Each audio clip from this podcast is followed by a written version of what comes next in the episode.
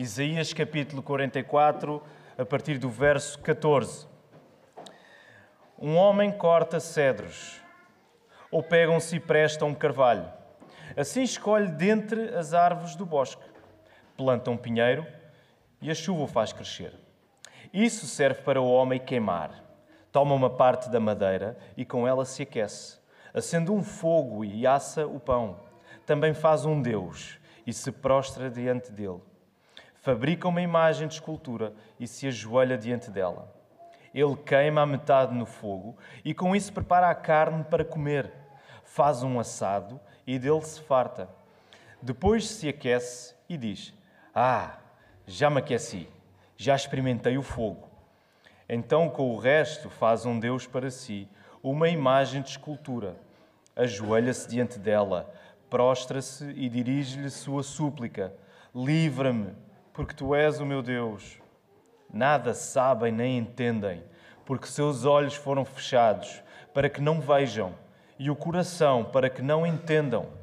Nenhum deles pensa, não têm conhecimento nem entendimento para dizer: Queimei metade no fogo e assei pão sobre as suas brasas.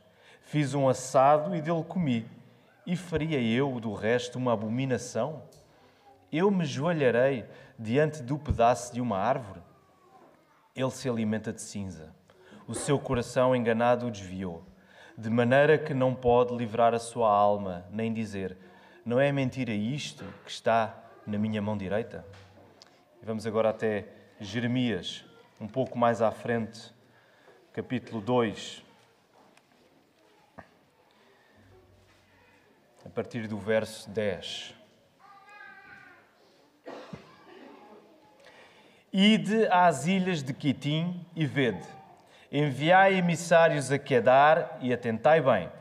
Vede se jamais sucedeu coisa semelhante. Por acaso houve alguma nação que tenha trocado os seus deuses, embora nem fossem deuses? Mas o meu povo trocou a sua glória por aquilo que é imprestável. Espantai-vos disso, ó céus, e horrorizai-vos Ficai verdadeiramente desolados, diz o Senhor, porque o meu povo cometeu dois delitos. Eles me abandonaram, a fonte de águas vivas, e cavaram para si cisternas, cisternas furadas, que não retêm água. Queridos irmãos, hoje voltamos à nossa série, Saber Ouvir, em que o plano é atravessarmos toda a Bíblia, do Gênesis ao Apocalipse, e estacionarmos em textos onde somos chamados novamente à importância de escutarmos as Escrituras e o que isso significa para as nossas vidas. E nesta manhã, a mensagem que vos quero pregar, a partir de dois textos que nós lemos, dos profetas Isaías e, Jeremias, chama-se O ridículo de não nos vermos ridículos. Portanto, são passagens que nós vamos uh, compreender aquilo que está em causa eh, como sendo o ridículo que é entregarmos a outras coisas que não o próprio Deus. E ainda mais ridículo do que isso é nós, de facto, não identificarmos o que está a acontecer connosco, a idolatria que está a acontecer no nosso coração. Muito melhor do que nos termos em boa conta, e termos em boa conta é uma coisa que nos agrada, não só para nós, mas perante os outros. Melhor do que nos termos em boa conta é, é a Bíblia a expor-nos verdadeiramente. É a Bíblia a expor-nos à séria. É ficarmos completamente destapados quando o texto nos encontra e por causa de Jesus assumirmos o ridículo do nosso pecado é o caminho da vida eterna que Ele nos dá. Por causa de Jesus, nós avançamos com confiança, não tendo qualquer problema de a expor a nossa verdadeira natureza ridícula que se entrega ao pecado. Porque esse é o caminho que Jesus comprou para nós, para nós caminharmos nele, caminharmos na vida eterna que Ele garante para nós. Por isso, vamos orar nesta hora, para que o Senhor nos ajude. Querido Deus e Pai, louvado seja o Teu nome, Senhor. Graças te damos pela Tua palavra constantemente aberta nesta casa de oração. Graças te damos, Senhor, porque tem sido a tua palavra a guiar as nossas vidas, Senhor. E se erros existem em nós, eles não se devem ao facto da tua palavra falhar, porque a tua palavra nunca falha, Senhor. Mas eles devem-se exclusivamente às nossas fraquezas, às nossas incapacidades, aos nossos pecados, Senhor. Ao facto de confiarmos pouco em Ti. Perdoa-nos por isso, Senhor, que nesta manhã a Tua palavra, a Bíblia, agora aberta, Senhor, possa encontrar-nos nas dificuldades onde nos encontramos, Senhor, para que sejamos trazidos para mais perto de Ti, Senhor, para uma santificação mais viva, para um desejo mais apurado de estarmos contigo e de te louvarmos, Senhor. Por isso, ajuda-me nesta hora a pregar. Dá-me as palavras certas, dá-nos corações que ouvem, de facto, Senhor, dá-nos corações que entendem. E isso só é possível se tu estiveres a agir em nós, Senhor. Por isso, ajuda-nos nesta hora, para a tua honra e a tua glória, no nome do teu Filho Jesus Cristo. Amém.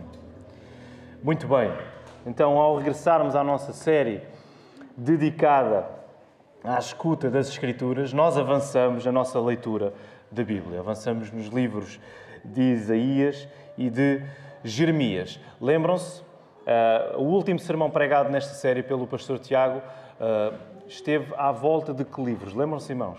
É fácil. Se hoje estamos em Isaías, os últimos livros foram os sapienciais, muito bem, os livros de sabedoria. E vimos não sei se recordam, mas uma das coisas fundamentais nesses livros é que a verdadeira sabedoria, a pessoa que de facto escuta as Escrituras, de modo a alcançar um coração sábio, é a pessoa que encontra no desejo por Jesus a sua vida. Tem, é tudo acerca do desejo, a maneira como nós vivemos para estarmos com o nosso Senhor. E não deixa de ser interessante também quando passamos de uma leitura como essa, onde o desejo, sobretudo no livro de Cantares de Salomão, está lá tão vividamente expresso. Não deixa de ser interessante quando nós passamos para os livros que vêm a seguir, os profetas, Isaías e Jeremias em particular, que são os nossos livros hoje, nós vejamos exatamente o contrário. De tal maneira que o desejo que o povo devia conceder ao seu Deus, ele concede-o a outros deuses. E por isso o que é que acontece? O que é que nós encontramos tanto uh, na literatura profética, nestes livros? A acusação de um adultério espiritual. O povo é tratado como se fosse uma adulta, uma mulher adulta, uma prostituta até. As palavras são seríssimas, porque de facto esse, essa natureza do desejo, ela é vivida de uma maneira completamente desordenada. Os povos estão entregues a outro tipo de devoção, a outros deuses. Então, estes ministérios, tanto de Isaías, nós até passámos por Isaías na altura do Advento, um dos sermões foi lá em Isaías 64. Os ministérios de Isaías e de Jeremias, eles ficam intensamente marcados pela acusação que fazem do pecado do povo e pelo castigo divino que eles anunciam. Portanto, são livros que passam a vida a acusar o povo do pecado que eles têm cometido, a desobediência à lei do Senhor, à palavra, à surdez que eles têm tido à palavra, mas vocês não ouviram. O Senhor falou convosco através dos profetas, através de Moisés, através da aliança, mas vocês não ouviram. E eles pronunciam o castigo que Deus vai trazer. Sobretudo em Jeremias, isso, isso é, é até incomodativo, a maneira como Jeremias escreve, porque ele sabe que não há qualquer hipótese de restauração naquela hora. O castigo vai acontecer. Jeremias ainda tenta, a determinada altura, interceder pelo povo. Mas Deus diz: não vale a pena, Jeremias, não vale a pena orares mais. Estou a parafrasear. Não vale a pena intercederes por esse povo, porque a hora do castigo chegou. E a aflição que nós sentimos ao ler a aflição de Jeremias é tão grande que um outro livro teve de ser escrito pelo mesmo profeta Jeremias, só dedicado a lamentar o que tinha acontecido. Mas esse será um assunto que ficará para depois. Por isso, nós temos diante de nós textos com uma tónica bem negativa. E, em particular, está em causa o ridículo que eu não sei se os irmãos se perceberam ao lermos estas passagens. O ridículo que é trocar o Deus vivo por falsos deuses. Há uma espécie de sátira que, que, sobretudo, Isaías está a fazer quando ele escreve esta passagem, a descrever o pecado do povo.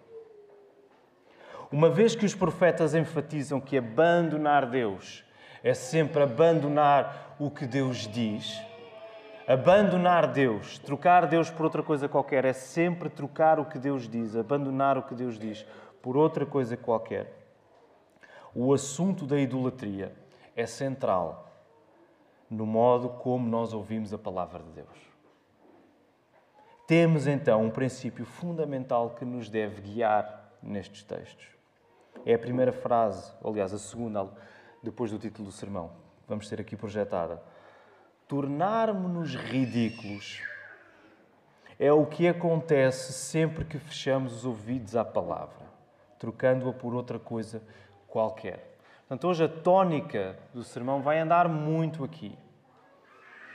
O ridículo que é nós fecharmos os olhos à palavra de Deus, trocando-a por outra coisa qualquer. E nós vamos ver como é que isso acontece tanto no texto de Isaías que lemos, quanto no texto de Jeremias também. Então, eu torno-me ridículo, tu tornas-te ridículo sempre que tu fechas a, os teus ouvidos à palavra sempre que eu fecho os ouvidos à palavra e a troco por outra coisa qualquer. Então vamos primeiro ao texto de Isaías, Isaías 44. Volta lá uh, ao texto onde lemos, no, a partir do verso 14 até ao verso 20. Coloca os teus olhos nesse texto. Nós encontramos aqui um retrato caricato da idolatria. A madeira que um homem usa para se aquecer e cozinhar é vista como a matéria que providencia o que ele precisa. E por isso, esta madeira é usada também para a construção de um ídolo. Esta é a lógica no personagem que Isaías está aqui a descrever. Quando ele diz assim no verso 16: ele queima a metade no fogo e com isso prepara a carne para comer. Faz um assado e dele se farta. Depois aquece e diz: Ah, já me aqueci, já experimentei o fogo. Então, com o resto, faz um Deus para si, uma imagem de escultura. Ajoelha-se diante dela, prostra-se e dirige-lhe sua súplica: Livra-me, porque tu és o meu Deus.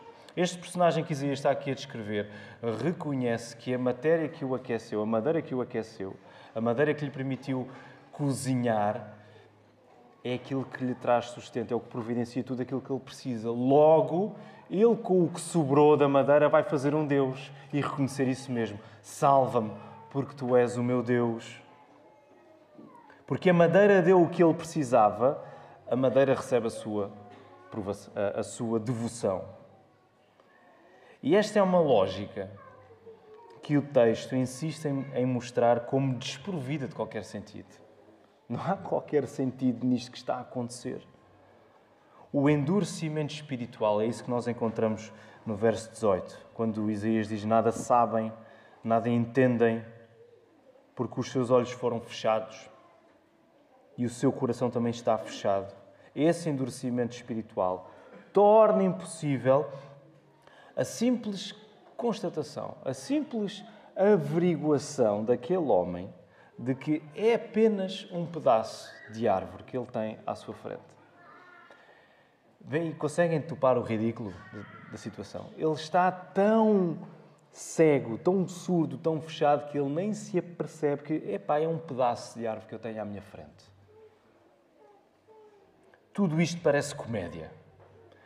Mas repara, Sempre que nos ajoelhamos diante do que nos aconchega, sempre que tu te ajoelhas diante do que te consola, fazendo disso um ídolo na tua vida, passas a ser tu a comédia. Passo a ser eu a comédia, passamos a ser nós a comédia. Quando as coisas da nossa vida, sejam elas quais forem, nos trazem satisfação, consolo, nós acabamos a tomar isso como a razão da nossa vida Nós acabamos a ser o ridículo deste homem aqui retratado por Isaías. O ridículo é de tal maneira normalizado que não nos apercebemos, como diz o texto, que passamos a comer cinza e a não saber distinguir a verdade da mentira. É o que Isaías diz lá no final da passagem, no verso 20. Ele se alimenta de cinza. Aquilo que sobrou da madeira depois de queimada do ídolo, ele alimenta-se disso. Ele não sabe dizer, ele não sabe sequer questionar, não é isto mentira que está na minha mão direita? Compreender, irmãos, aonde a idolatria nos leva. Nós perdemos o discernimento, perdemos a capacidade de compreender o que estamos a fazer. Por isso, na idolatria, nós vestimos-nos com a semelhança do que adoramos. Esta é uma ideia muito importante. Não só aparece aqui, como em vários textos da Bíblia. Quando nos entregamos à idolatria, quando tu escolhes adorar as coisas criadas, confiar nas coisas criadas e não no Criador, tu vestes-te, tu tomas para ti a semelhança dessas mesmas coisas. Foi isso que aconteceu, por exemplo, lá mais atrás, no deserto, quando o povo estava à espera que Moisés descesse do Monte Sinai. E Moisés nunca mais descia. E o povo queria alguma coisa ali à frente deles que os guiasse. Então o que é que eles fazem? Arão, tu és irmão de Moisés, faz para nós um ídolo, faz para nós um Deus. Eles construíram aquele bezerro de ouro. E qual é a acusação dessa idolatria depois no resto do Velho Testamento? É que o povo tornou-se com um pescoço tão rijo como qualquer animal de gado. O povo agora é um povo de dura cerviz, que não se consegue moldar, porque eles tomaram para si a semelhança daquilo que adoraram. Isso acontece com a vida de cada um de nós. Tu vais tomando a semelhança das coisas às quais te dedicas, sejam elas quais forem. Isso é normal, isso é o que acontece na nossa vida. Por isso é que quando Paulo, por exemplo, fala sobre a nossa santificação, ele vai falar isso também em termos de uma semelhança que nós ganhamos de quem? Do próprio Jesus. Portanto, a tua vida vivida, tu te tornas mais parecido com Cristo ou tu te tornas mais parecido com outra coisa qualquer. Tu estás-te a tornar parecido com alguma coisa, seja ela qual for. A questão é: tu estás a assemelhar-te a Jesus? Ou estás a cair no ridículo de trocar essa semelhança por outra coisa qualquer? A mesma medida de ridículo é encontrada na passagem de Jeremias. E agora vamos voltar à passagem de Jeremias, queridos irmãos. Vamos até lá. Jeremias 2, a partir do verso 10. O que é que está aqui a acontecer? Há uma acusação, continua a haver uma acusação, agora de Jeremias, para com o povo. Vejam lá, verso 10. Ide, é? vão às ilhas de Quitim. Poderá ser considerado as ilhas do Chipre. Vão, vão até lá e vejam. Enviai emissários a Quedar e atentai bem. Vede se jamais sucedeu coisa semelhante.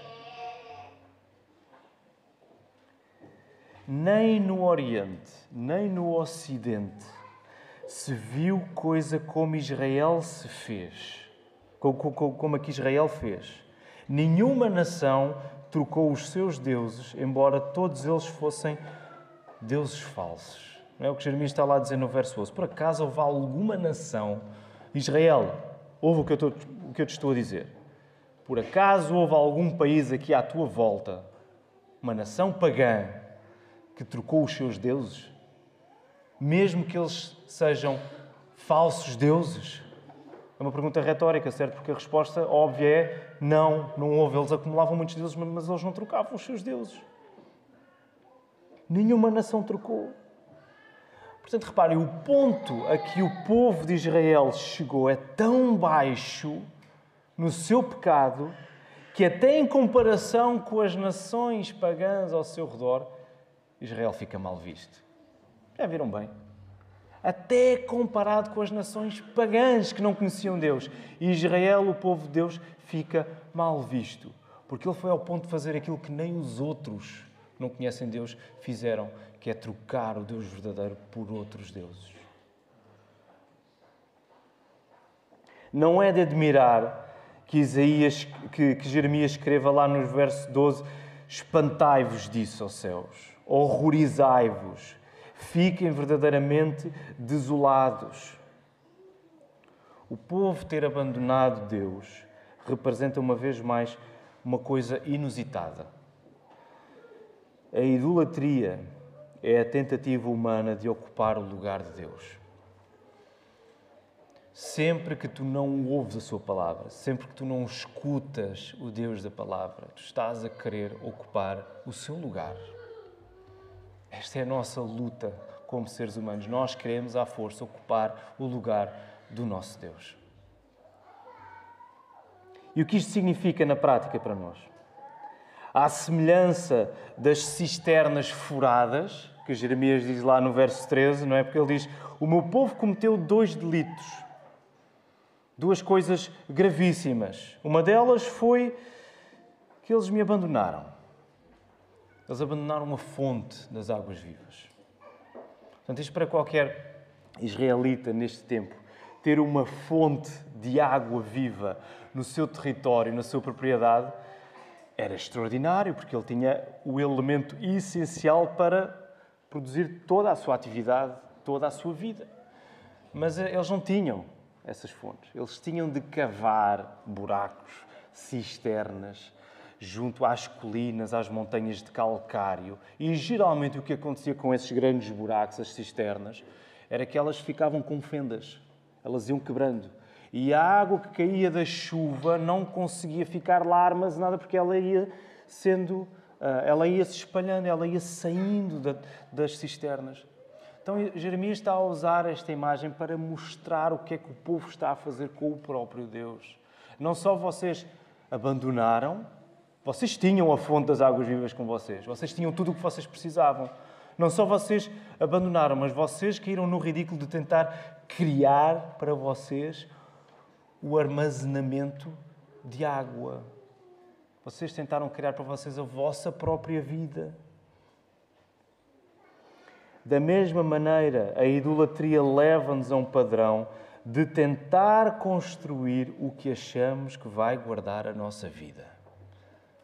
É isso que tu fazes sempre que te entregas à idolatria. Tu estás a tentar construir com as tuas próprias mãos cisternas, coisas que tu achas que vão sustentar a tua vida.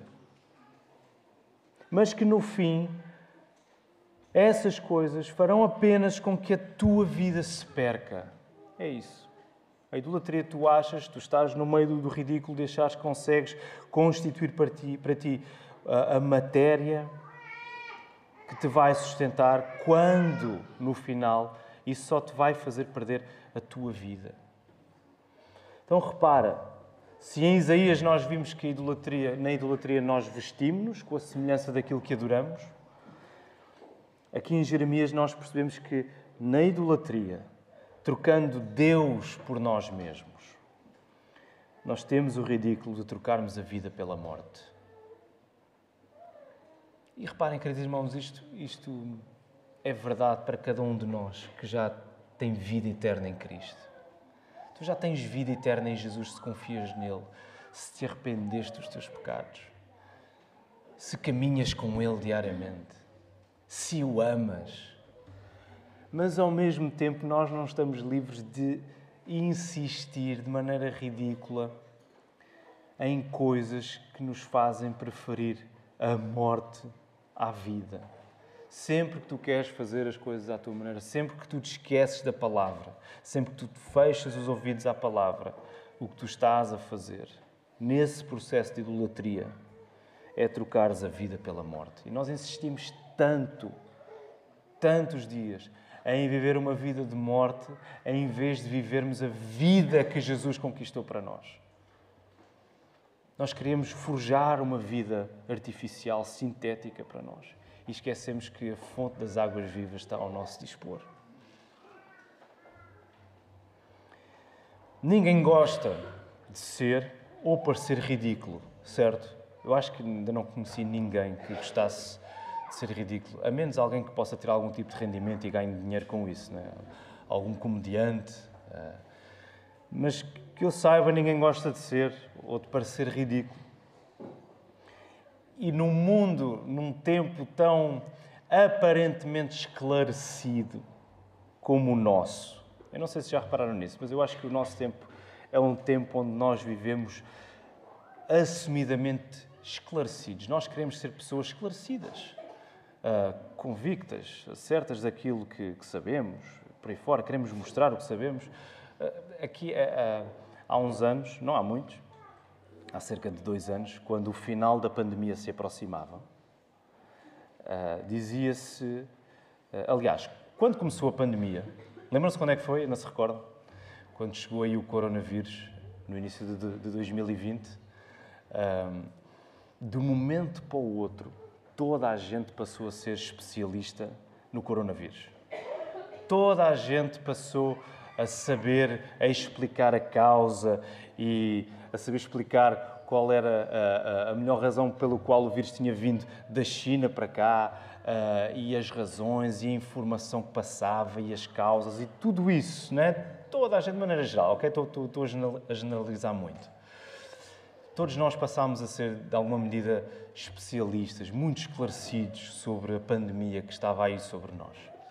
E assim foi durante alguns anos. Depois, uns de nós passaram a perder interesse, não quiseram saber mais e tal. Uns continuaram a usar máscaras, outros nem por isso. uh, e chegámos ao início de 2022. O final da pandemia estava quase aí. E eis que vem a guerra na Ucrânia. Eis que a Rússia invade uh, a Ucrânia. E eu ouvi alguém dizer, já não sei quem é que disse isto, mas nós passámos de especialistas no coronavírus e passámos a ser especialistas em política e em guerra. Toda a gente estava esclarecida acerca do porquê da Rússia invadir a Ucrânia, toda a gente sabia eh, as quantidades de armas que a Ucrânia tinha e não tinha, e que a Rússia tinha e não tinha, e os motivos do Putin e por aí fora. Nós passámos de especialistas de uma coisa para especialistas de outra. Nós vivemos, de facto, este tempo esquisito em que nos queremos mostrar esclarecidos sobre qualquer coisa. E por isso, um dos valores maiores da nossa cultura, da nossa sociedade, do nosso tempo, torna-se essa mesma medida em que aparentamos esclarecimento, em que aparentamos clareza, em que aparentamos saber muito, onde naturalmente escondemos o que não queremos que os outros descubram em nós. E por isso não deixa de ser irónico que num tempo em que tudo está tão à vista, nós vivamos cada vez mais escondidos. Reparem, isto isto não acontece apenas de uma maneira global, generalizada acerca dos assuntos atuais, mas isto também acontece na nossa vida de igreja. Deixem-me dar um exemplo. As nossas reuniões de quinta-feira, que são uma benção, têm sido uma benção, nelas nós temos a oportunidade de partilhar, de abrir o coração, trazermos questões, de dizermos e partilharmos com a Igreja as coisas que a palavra tem feito em nós. Mas até aí, nessa coisa extraordinária que é a partilha, nós somos tentados a mostrar apenas aquilo que queremos que os outros vejam sobre nós. Nós somos tentados a mostrarmos os, o, mais esclarecidos possíveis, os mais inteligentes possíveis. E às vezes as nossas partilhas acabam mais por ser apenas um debitar constante de coisas e raramente se vê. Eu não estou a dizer que isto acontece sempre, mas a tendência depois torna-se onde é que está o coração aberto e contrito a confessar coisas? Onde é que está o pior acerca de nós a vir à tona? A mostrarmos isso à igreja. Quando a nossa preocupação é mostrarmos apenas aquelas coisas que nos recomendam, para os outros olharem para nós. Nós acabamos a viver onde tudo é tão visto e tão explorado e tão à nossa disposição. Nós acabamos a viver escondidos e mais escondidos e mais escondidos. Reparem, podemos já não esculpir imagens em pedaços de pedra, como fez aquele homem. Pelo menos eu não conheço ninguém aqui que ainda faça escultura em madeira, exceto o irmão Edvânio, o irmão que está nos Estados Unidos, mas ele não constrói ídolos. Eh, se não estou em, em, em erro. Ou pelo menos ainda não chegou a esse negócio. Não há ninguém hoje que pense na idolatria e vá fazer de um pedaço de madeira ou de um pedaço de pedra um ídolo, uma imagem. Mas nós teimamos em esculpir a nossa própria imagem, limpando-a do pior acerca de nós. É isso que nós fazemos. Nós queremos aprumar-nos, não apenas às vezes fisicamente, mas da maneira como nos mostramos até nas redes sociais. Nós queremos é que o melhor apareça. Ainda não vi ninguém a colocar uh, uma fotografia assim que acorda, pumba, Instagram com ela. Todo desgrenhado, todo com pijama. Já fizeram isso? Ainda não vi ninguém a fazer. Já, há aqui pessoas que já, não vou dizer quem. Mas é raro. É raro fazermos isso porque nós queremos mostrar o melhor nós esculpimos a nossa própria imagem, limpando-a do pior acerca de nós. E quando isto acontece na vida de igreja, é o pior que nos pode acontecer, queridos irmãos. Bem vistas as coisas, a idolatria também acontece quando criamos a nossa própria narrativa e escondemos-nos do texto que revela quem somos. Essa é uma maneira que tu tens de criar o teu próprio enredo. Deixa-me criar a minha própria história, a maneira como eu vou contar quem eu sou, para não teres de lidar com o texto que te revela, como o pastor Tiago tem pregado, que nos ilumina, que mostra quem somos.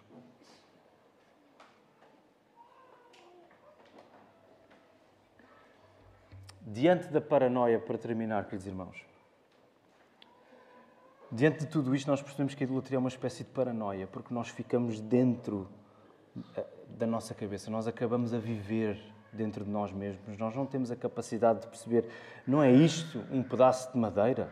Não é isto mentira o que eu estou a fazer? Não é esta uma cisterna furada que eu estou a tentar construir?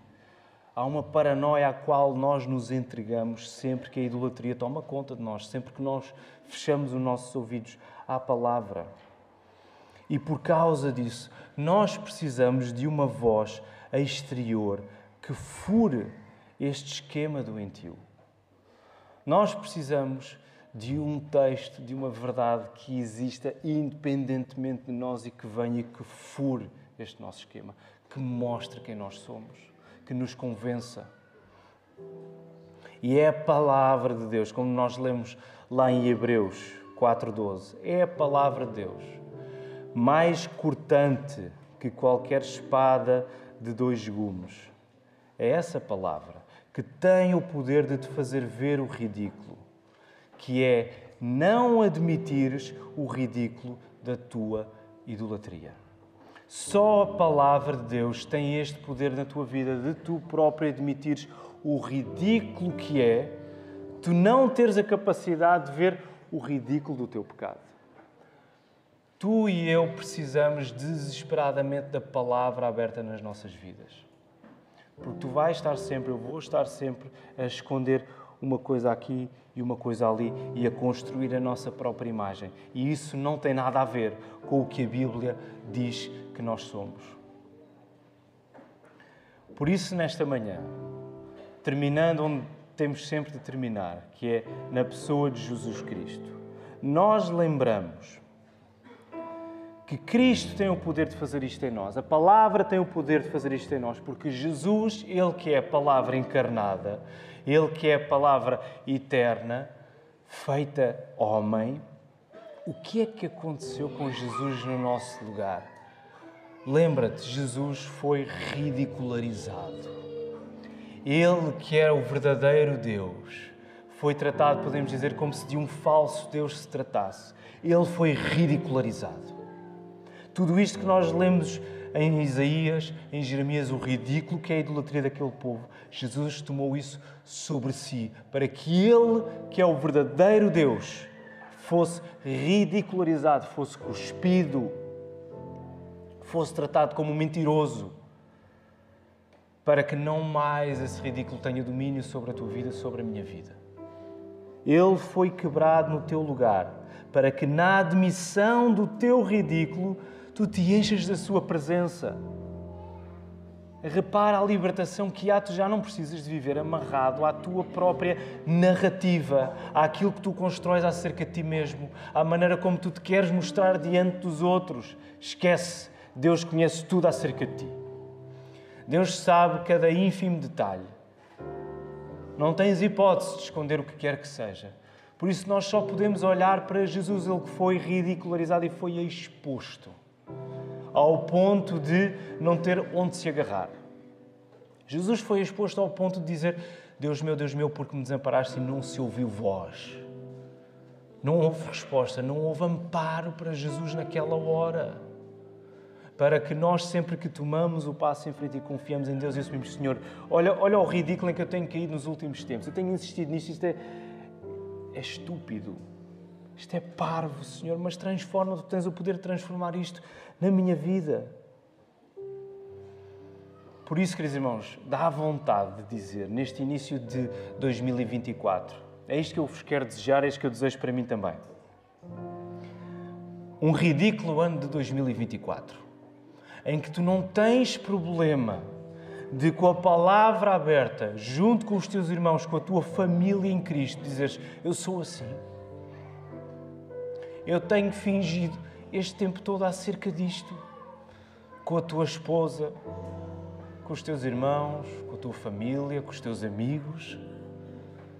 Dá esse passo em frente em fé. E sou, Senhor, eu tenho sido ridículo ao ponto de fingir estas coisas na minha vida. Não mais, Senhor, eu não quero mais isto. Eu quero expor-me. É isso que está em causa, nós vimos isso na mensagem de Natal, é isso que também está em causa quando a Bíblia diz que Deus habita com os contritos de coração, com os humildes de espírito. Pessoas que têm noção do seu próprio ridículo.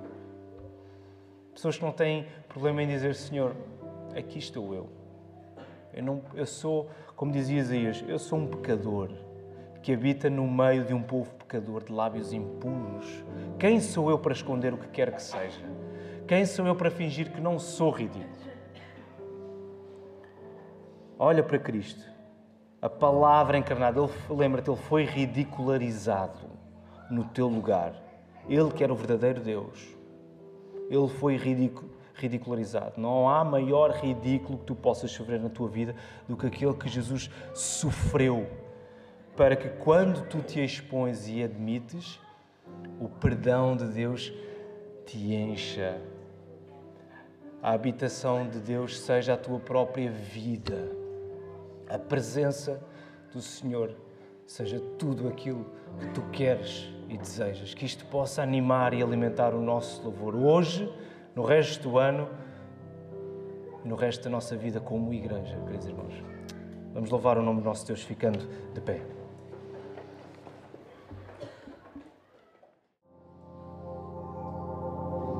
Querido Deus, obrigado por te encontrares conosco nesta hora.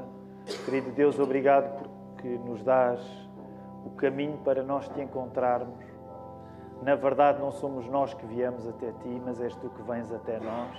Senhor, o sacrifício de Jesus significa essa mesma iniciativa que tu tomaste para vires ao nosso encontro. Ó oh, Senhor, a nossa oração nesta hora é que todos nós aqui presentes nesta casa de oração possamos ser encontrados pela tua graça, pelo teu Espírito Santo nesta hora, possamos ser consolados.